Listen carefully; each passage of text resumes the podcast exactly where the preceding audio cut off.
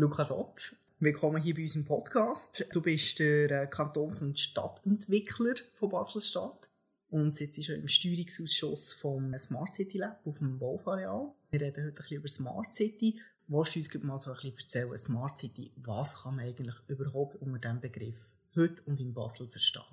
Ja, ich glaube, du hast es jetzt schon ein bisschen angetönt in der, in der Vorstellung von mir. Auf der einen Seite Kantons- und Stadtentwicklung, auf der anderen Seite unter anderem auch die äh, Verantwortung oder Zuständigkeit im Bereich von der Smart City. Mich interessiert natürlich die Smart City schon, vor allem in Bezug auf Kantons- und Stadtentwicklung. Wo kann sie uns helfen, die Smart City, bei grossen Herausforderungen, die wir haben?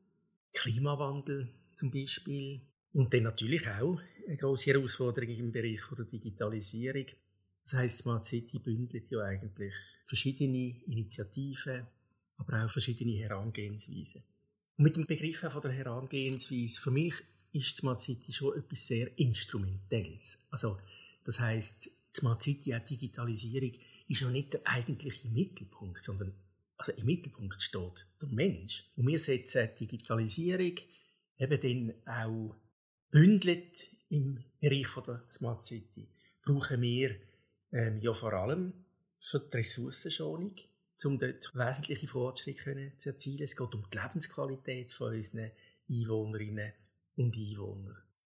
Also das heißt, wir haben das sehr instrumentelle Verständnis von der, von der Smart City. Und durch das, dass ja der Mensch im Mittelpunkt steht, geht es glaube ich auch darum, Zusammenarbeiten können zu fördern, wo der Mensch auch dort im Mittelpunkt steht ja, willst du uns kurz sagen, in diesem Smart City Lab, was hat ihr da alles für Teilnehmer mit dabei? Smart City Lab, wo ja eine Art Schaufenster ist. Für verschiedene Projekte ähm, im Bereich von der Smart City, wo es glaube ich eben darum geht, immer wieder neue Bezugnahmen auch zu ermöglichen, um den Herausforderungen, die ich vorher genannt habe, können, zu begegnen.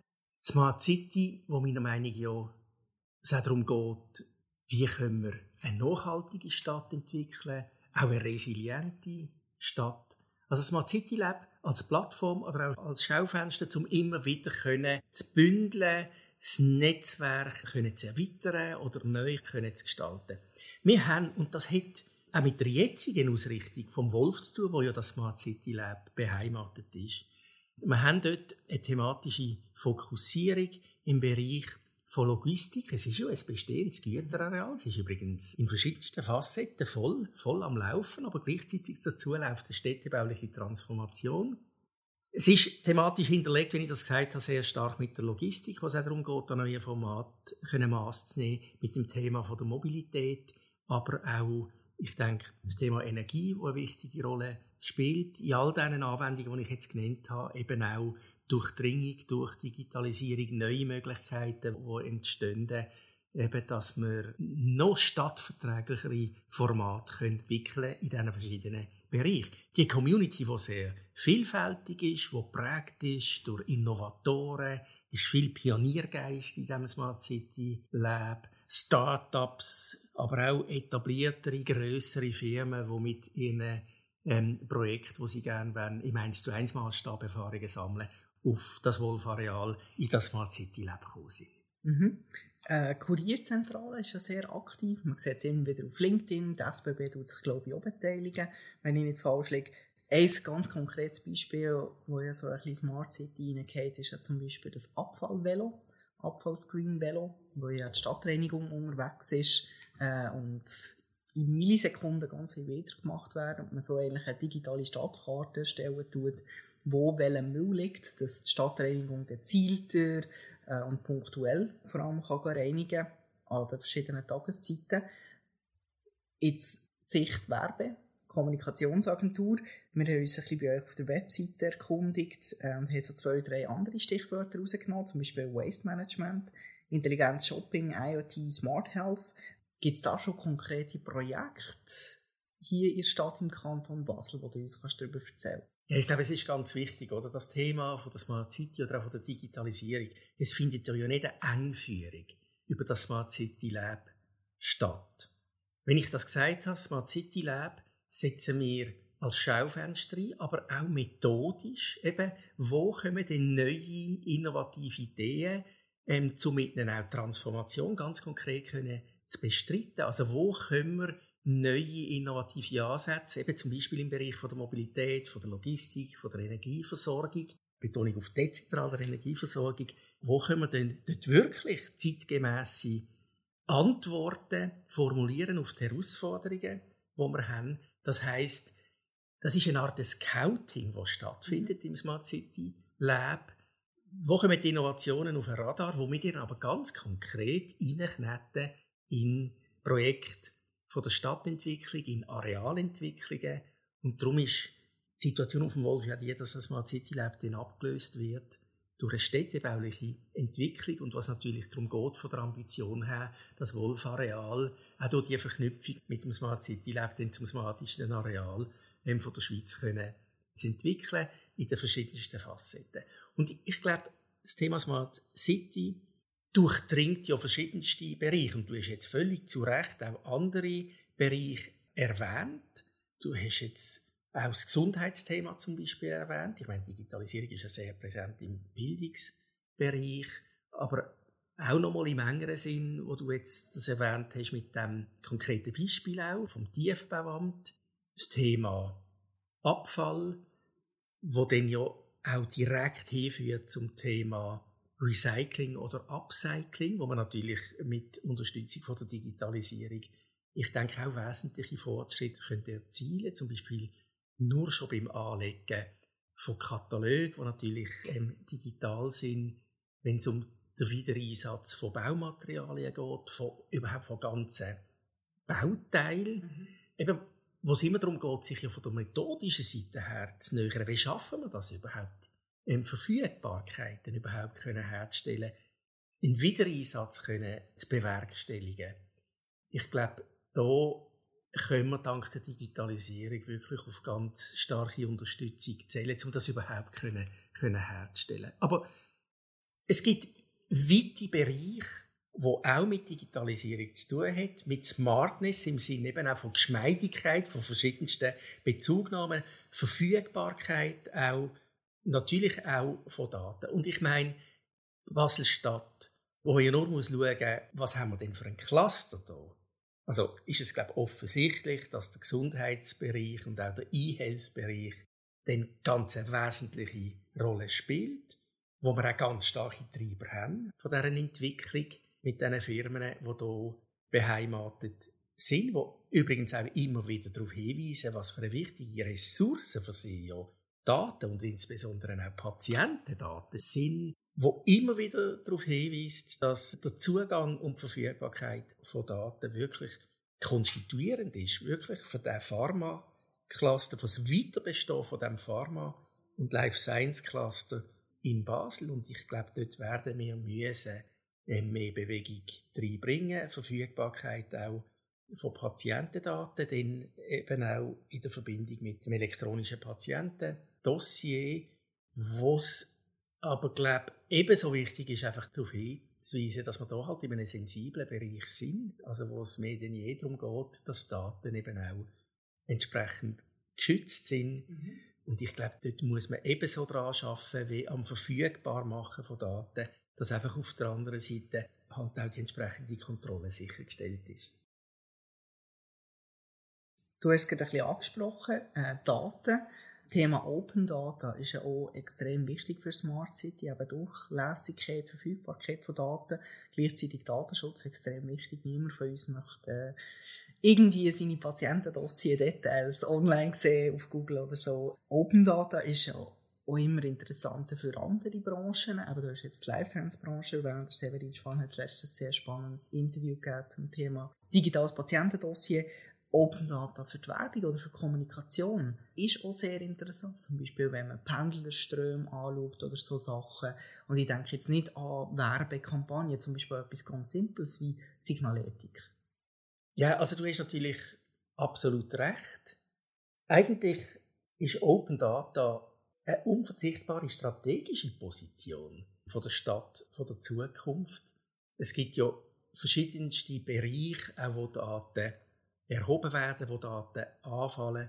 wo sie auch in einer absolut anonymisierten ähm, Form ja können zugänglich gemacht werden wo es aber sinnvoll ist, einen Mehrwert mit diesen Daten versuchen zu generieren. Und der Kanton Basel-Stadt hätte Open Government Data Strategie mhm. formuliert, versucht ja auch die verschiedenen Daten zugänglich zu machen. Und man kann vielleicht auch sagen, in verschiedener Hinsicht sind ja das Daten eben absolut anonymisierte Daten. Also es muss sich da überhaupt niemand Sorgen machen. Also gerade wenn es ja auch in der Zuständigkeit vom Kanton ist, die Daten zugänglich zu machen, wo der Kanton meint, ich ja eben auch über eine Governance verfügt und über Behörden verfügt, die eben ähm, dafür zuständig sind, dass die Daten wirklich anonymisiert sind, dass einfach Kontrolle stattfindet, dass sie nicht missbraucht werden. Also wir haben immerhin einen Datenschutzbeauftragten, der darüber wacht. Das Ganze untersteht, abgesehen davon, auch in einer parlamentarischen Kontrolle, wo ja eben auch gewisse Mechanismen dann greifen, dass der Bereich wirklich gut kontrolliert ist und sich niemand Sorgen machen muss. Aber die Daten, die man über Open Government Data kann zur Verfügung stellen kann, die Daten warten ein Stückchen ja auch darauf und man macht sie zugänglich, dass man auch mit neuen Geschäftsmodellen andocken kann. Das hast ja du unter anderem angesprochen. Geschäftsmodelle, die darauf basieren, dass man einen Mehrwert kann bewerkstelligen oder eben, dass man Ressourcen noch gezielter kann einsetzen kann. Jetzt, ich möchte noch einen Sprung zurück machen. Du hast vorhin Arealentwicklung erwähnt. Wir haben das Wolf-Areal, auf dem Dreispitz wird entwickelt. Wir haben das Kleebeck Plus, wir haben das Volta-Areal. Rosenthal ist, glaube ich, auch noch da. Und noch ganz viele andere. Und dann gibt es ja noch die Wochenkratzer-Strategie von deiner Abteilung. Was siehst du so die grössten Herausforderungen? Also eigentlich unser Kanton ist in einem Transformationsprozess. Was siehst du so die grössten Herausforderungen in den nächsten 15 Jahren? Also ich glaube, Einerseits geht es tatsächlich darum, also wir haben riesige Herausforderungen und eben Verantwortung im Bereich des Klimaschutz. Wir haben aber auch eine sehr hohe raumplanerische Verantwortung. Also wir müssen dort verdichten, wo bereits Siedlungsfläche vorhanden ist und sinnvollerweise natürlich dort, wo auch die Erschließung sehr gut ist. Also das heißt, dass wir ja vor allem gegen innen müssen entwickeln wenn wir Landschaft schonen und auch Bodenressourcen schonen dann müssen wir vor allem in der Stadt verdichten. Das ist die Verantwortung, die wir haben. Das heißt, dass wir natürlich müssen versuchen, die Potenzial zu aktivieren, die uns zur Verfügung stehen. Du hast es jetzt bereits erwähnt, man kann Areal transformieren oder man kann auch versuchen, gezielt Hochpunkte zu bilden das kann man, glaube ich, unserem Stadtbild bereits jetzt ablesen, dass man natürlich auch äh, muss können, ganz gezielt Hochpunkte etablieren. Das Ganze mit dem Ziel, dass man wirklich können haushälterisch umgehen mit dem Boden. Gleichzeitig führt es aber auch zu einer Stärkung von der Stadt, wenn man Potenzial von der Innenverdichtung aktivieren Und ich meinte schon, dass in, jetzt eben in verschiedensten Anwendungsfeldern uns Digitalisierung sehr wertvolle Dienste kann erweisen kann. Also eines der knappsten Güter in der Stadt, das ist tatsächlich der Raum.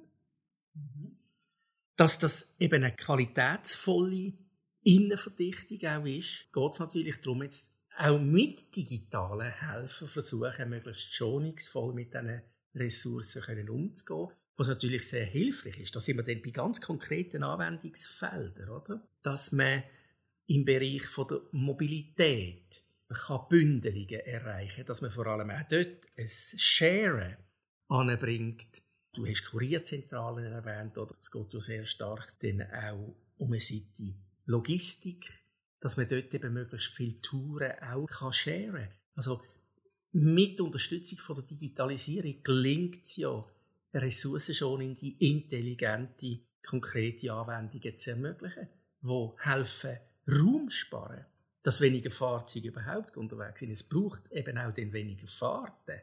So quasi die letzte Meile, sagt mir der Logistik, dass die nicht vom Lastwagen muss gemacht werden sondern vielleicht künftig vom Velokurier. Uns interessiert tatsächlich sehr stark die sogenannte letzte Meile in der City-Logistik. Wie kann man möglichst bündeln, also dass man wirklich ein Tourensharing anbringt, dass auch verschiedenste Logistiker ihre Fahrten können zusammenlegen können.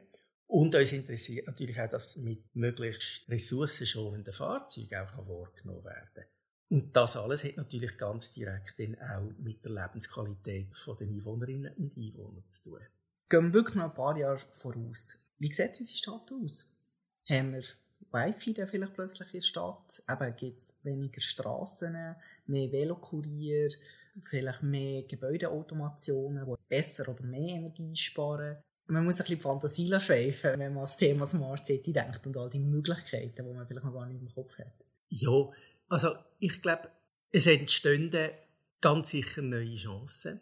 Und natürlich hat das auch damit zu tun, wie viele Daten können überhaupt verarbeitet werden oder IoT braucht dann halt schon auch entsprechende technische Kapazitäten. Das ist die eine Seite von der Smart City und ich glaube, die wird sich sehr bedarfsorientiert, wird sich die Seite weiterentwickeln. Eben, das ist so ein bisschen die, die technologische Seite. Also, das müssen wir auch klar sehen. Digitalisierung hat immer auch mit Technologisierung zu tun. Und der Bereich, der tut sich weiterentwickeln. Und eben, ich meinte, der tut sich sehr anwendungsorientiert weiterentwickeln. Dort entstehen aus den Anwendungen heraus ja auch der entsprechende Bedarf. Getränkeflaschen mit Chips beispielsweise. Dass du kannst nachschauen, von wo kommt das Produkt, wo ist es hergestellt worden, was für einen Logistikweg hat es gemacht.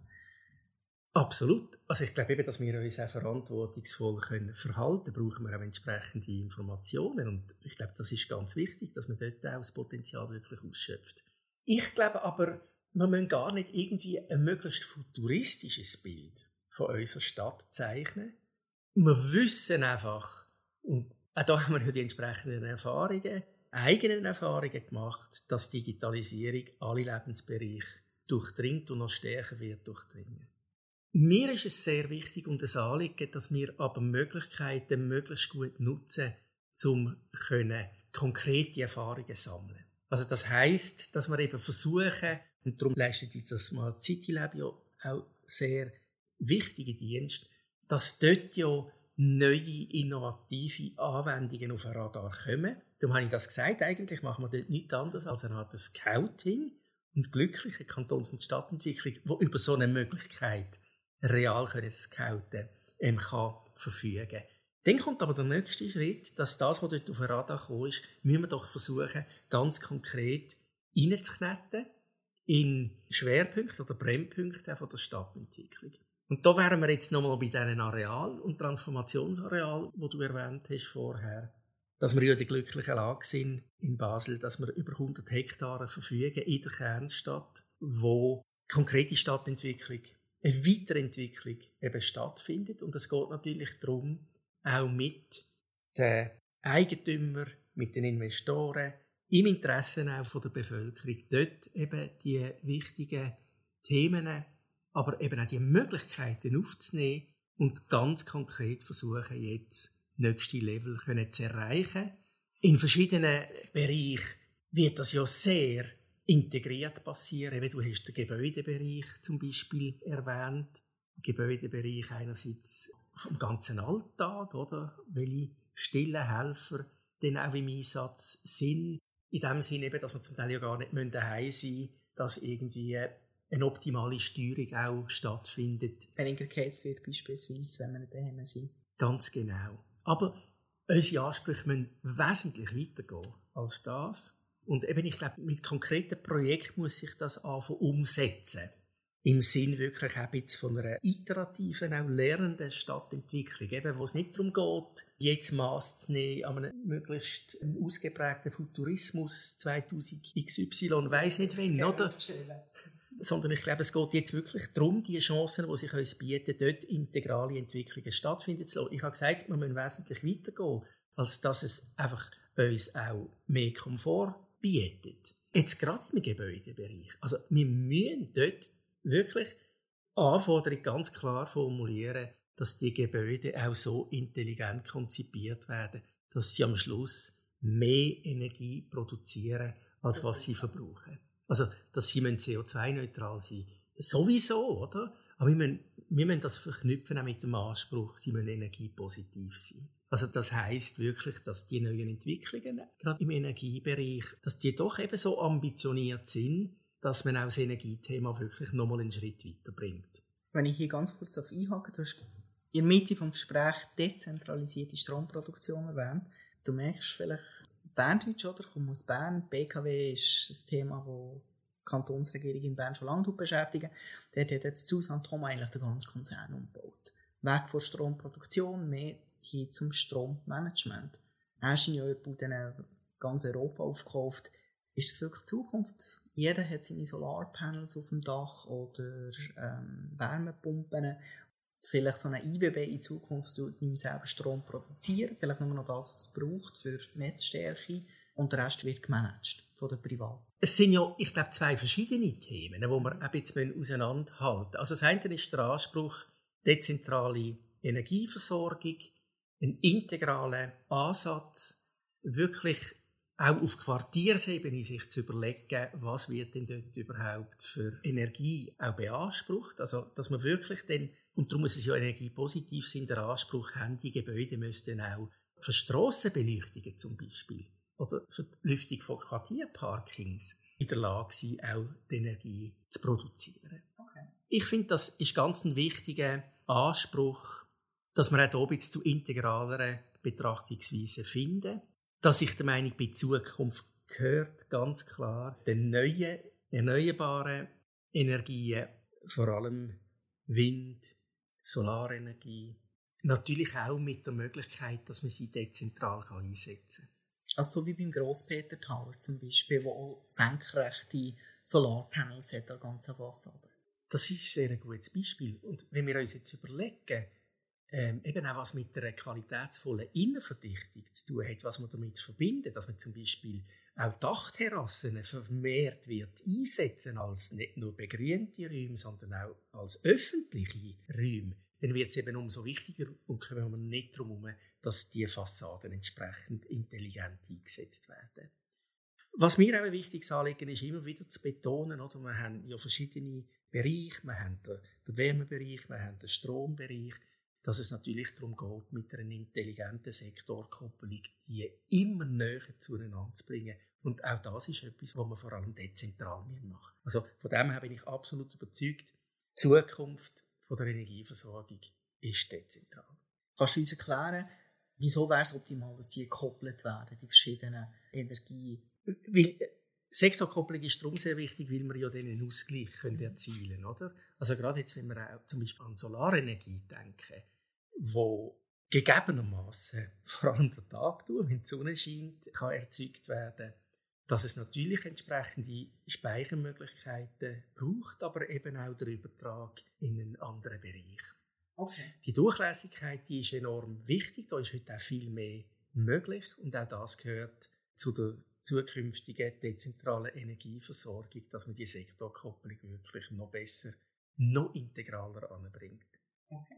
Aber wir müssen das Thema dezentrale Energieversorgung dann gleich unterscheiden vom Thema Autarkie. Und ich glaube nicht, dass es Ziel ist, im Sinne von einem Selbstzweck autark zu sein. Also ich glaube, es wird im Sinne von der Stabilität immer noch darum gehen, in Netz zu denken und dass die Energieversorgung dort nach wie vor eine ganz wichtige Aufgabe haben. Das heißt aber nicht, dass wir die größtmöglichen Ambitionen sollen haben für eine dezentrale Energieversorgung. Ich möchte doch noch ganz kurz auf ein Geschäftsmodell kommen, wenn wir jetzt schon beim Thema Energie, Gebäudeautomation sind und so weiter. Wir haben zwei, drei Kunden, die wir in diesem Bereich betreuen. Selmoni kennst du vielleicht, oder? Der klassische Elektroinstallateur, könnte man meinen. Heute natürlich viel, viel digitaler. Gebäudeautomation ein riesiges Thema, eben Datenmanagement ein riesiges Thema und auch Energie Haushaltplanung ein riesen Thema. Könnte es vielleicht künftige Exportschlager aus der Schweiz werden? Hochtechnologieland zusammen mit ETH, EPFL, zum Beispiel Gebäudeautomationen, so Konzept? Selbstverständlich.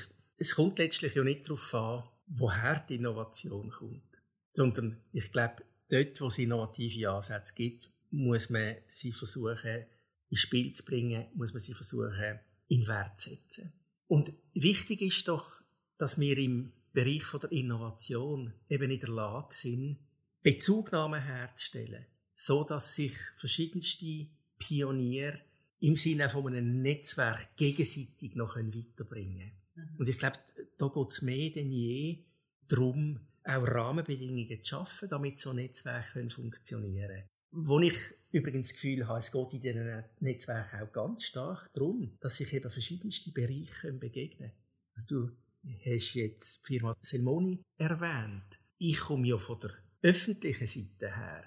Wir haben aber auch noch die Wissenschaft, wir haben auch die Zivilgesellschaft. Also ich glaube, es geht mehr denn je darum, dass wir es schaffen, in Netzwerk die verschiedenen Akteure und aus diesen verschiedenen Bereichen eben auch die Pioniere zueinander in Bezug setzen, damit sie gemeinsam dann noch weiter vorankommen, um wirklich innovative Lösungen können bereitstellen Meiner Meinung nach hat es aber auch damit zu tun, dass wir es schaffen, wirklich verschiedene Netzwerke auch an unterschiedlichen Orten zueinander Bezug zu setzen. Ich fände es jetzt zum Beispiel spannend, eben, dass so Innovatoren, wo wir hier in Basel haben, dass man die in Bezug setzen kann zum Beispiel mit einem Netzwerk in Baden-Württemberg, in Stuttgart zum Beispiel, mhm. damit sie sich gegenseitig können pushen Und dort verstand ich es schon ein bisschen als Spurenleger, oder? Wo versuchen, Spielräume auszuloten. Gibt es eine Bereitschaft, zum Beispiel in anderen Städten,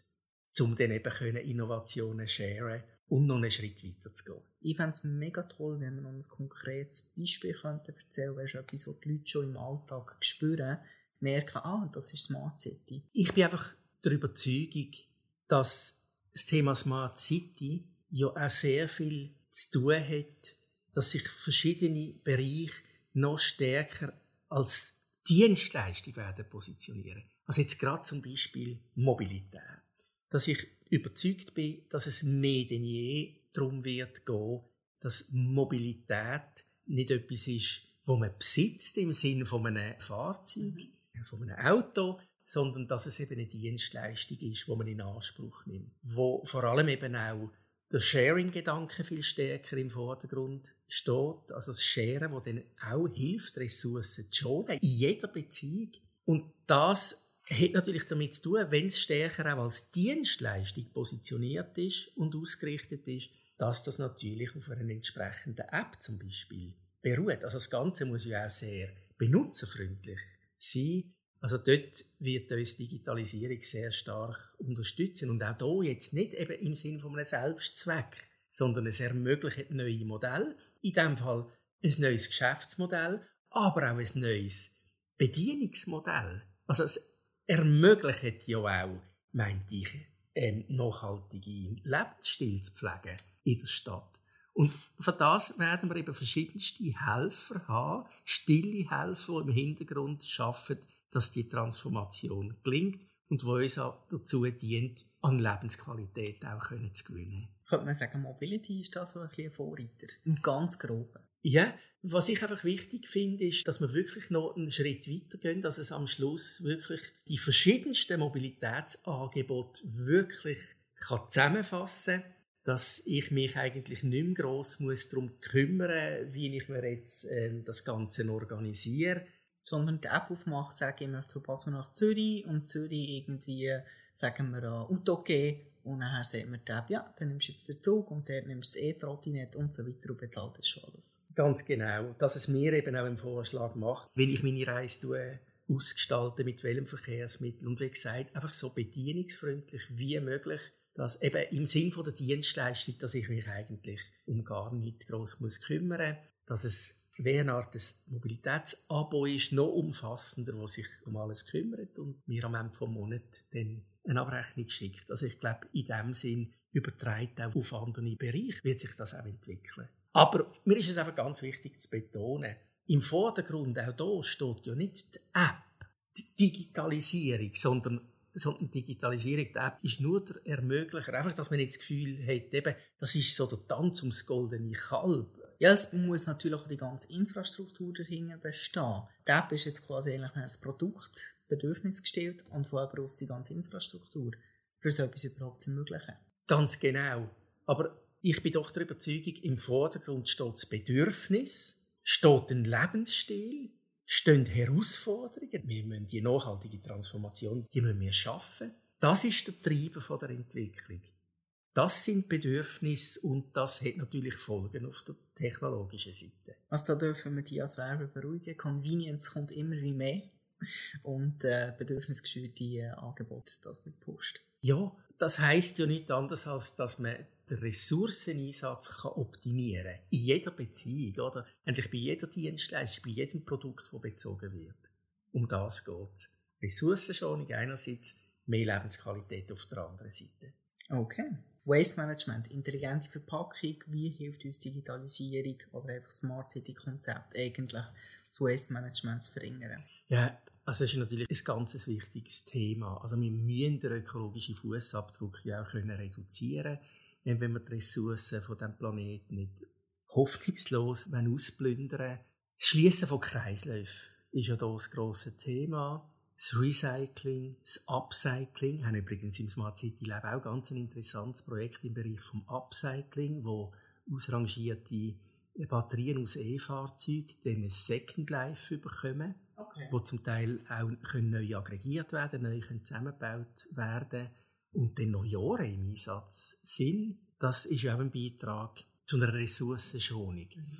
Ressourcenschonung wirklich vom Kleinen bis zum Grossen Jetzt auch im Zusammenhang mit den Arealentwicklungen, auch wenn es darum geht, in der Auseinandersetzung mit den Energiebilanzen, auch das Thema CO2-Neutralität. Ich meine, wenn wir das nicht in Bilanzen einbeziehen, wo bereits vorhanden ist, werden wir unsere ambitionierten Zielsetzungen eh nicht erreichen. Also das heisst, das, was schon an grauer Energie ja auch vorhanden ist, müssen wir ja irgendwie versuchen, wieder einzusetzen. Regenwasseraufwand ist ja so ein mega grosses Thema. Regenwasser auffangen verwendet zum Beispiel für Pflanzen, die man auf Balkon hat, anstatt immer aus dem Trinkkanne das Gießwasser zu nehmen. Selbstverständlich. Und das Ganze ist ja auch wichtig im Sinn von Klimaanpassung. Also wir müssen es ja schaffen, oder? Auch mehr Verdunstungsmöglichkeiten können schaffen in der Stadt im Sinne auch dann von einer kühlenden, von einer regulierenden Wirkung. Also das heißt natürlich ist der Umgang mit dem Regenwasser ganz ein wichtiges Thema. Das läuft ja dann unter dem Begriff von der Schwammstadt. Basel ist ja die Stadt mit den meisten Brunnen in der ganzen Schweiz. Habe ich nicht gewusst. Mhm. Ich glaube fast 170 oder 160 Stück. Kommt übrigens davon, dass man früher in Basel einfach extrem, früher schon die Hygiene hoch gehabt hat, so wegen Pandemiebekämpfung. Und früher ist ja da alles in den Brunnen gemacht worden, von Wäschwäschen bis zum Duschen. In Zürich ist das ein riesiges Thema. Wie kann man die Stadt abkühlen, auch wegen älteren Leuten und so. Dass die Stadt immer noch lebenswert ist für Senioren, Seniorinnen. Müssen wir das in Basel haben, mit einem Rhein, der durchfließt? Obwohl Basel wird auch irgendwie heißer, habe ich das Gefühl, im Sommer. Ja, Nick, es ist so, oder? wir haben einen Hitzeinsel-Effekt. Wir haben auch auch in Basel einen sehr starken Temperaturunterschied vom Stadtrand bis, bis ins Zentrum. Also die Differenz kann hier unter Umständen 8, 10 Grad betreffen.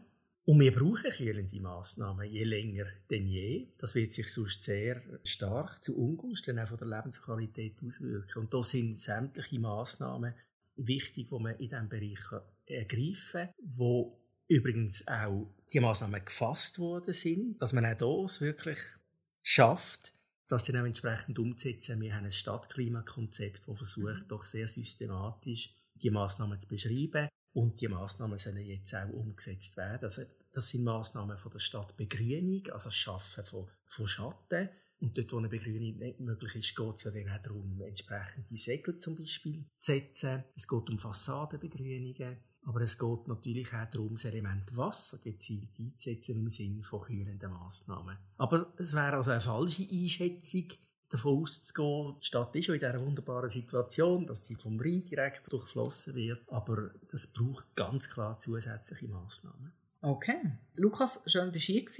Wir empfehlen, geht auf jeden Fall auf die Webseite vom Smart City Lab und auch die von Stadt- und Kantonsentwicklung. Wie der Lukas gesagt hat, dort äh, gibt es ganz viele spannende Dokumente. Man muss sich zwar ein bisschen durchlesen, aber wer Infografiken mag, wird dort ganz schnell sehr happy. Und es ist wirklich ein spannendes Thema. Merci, dass du hier Nick, ich danke vielmals.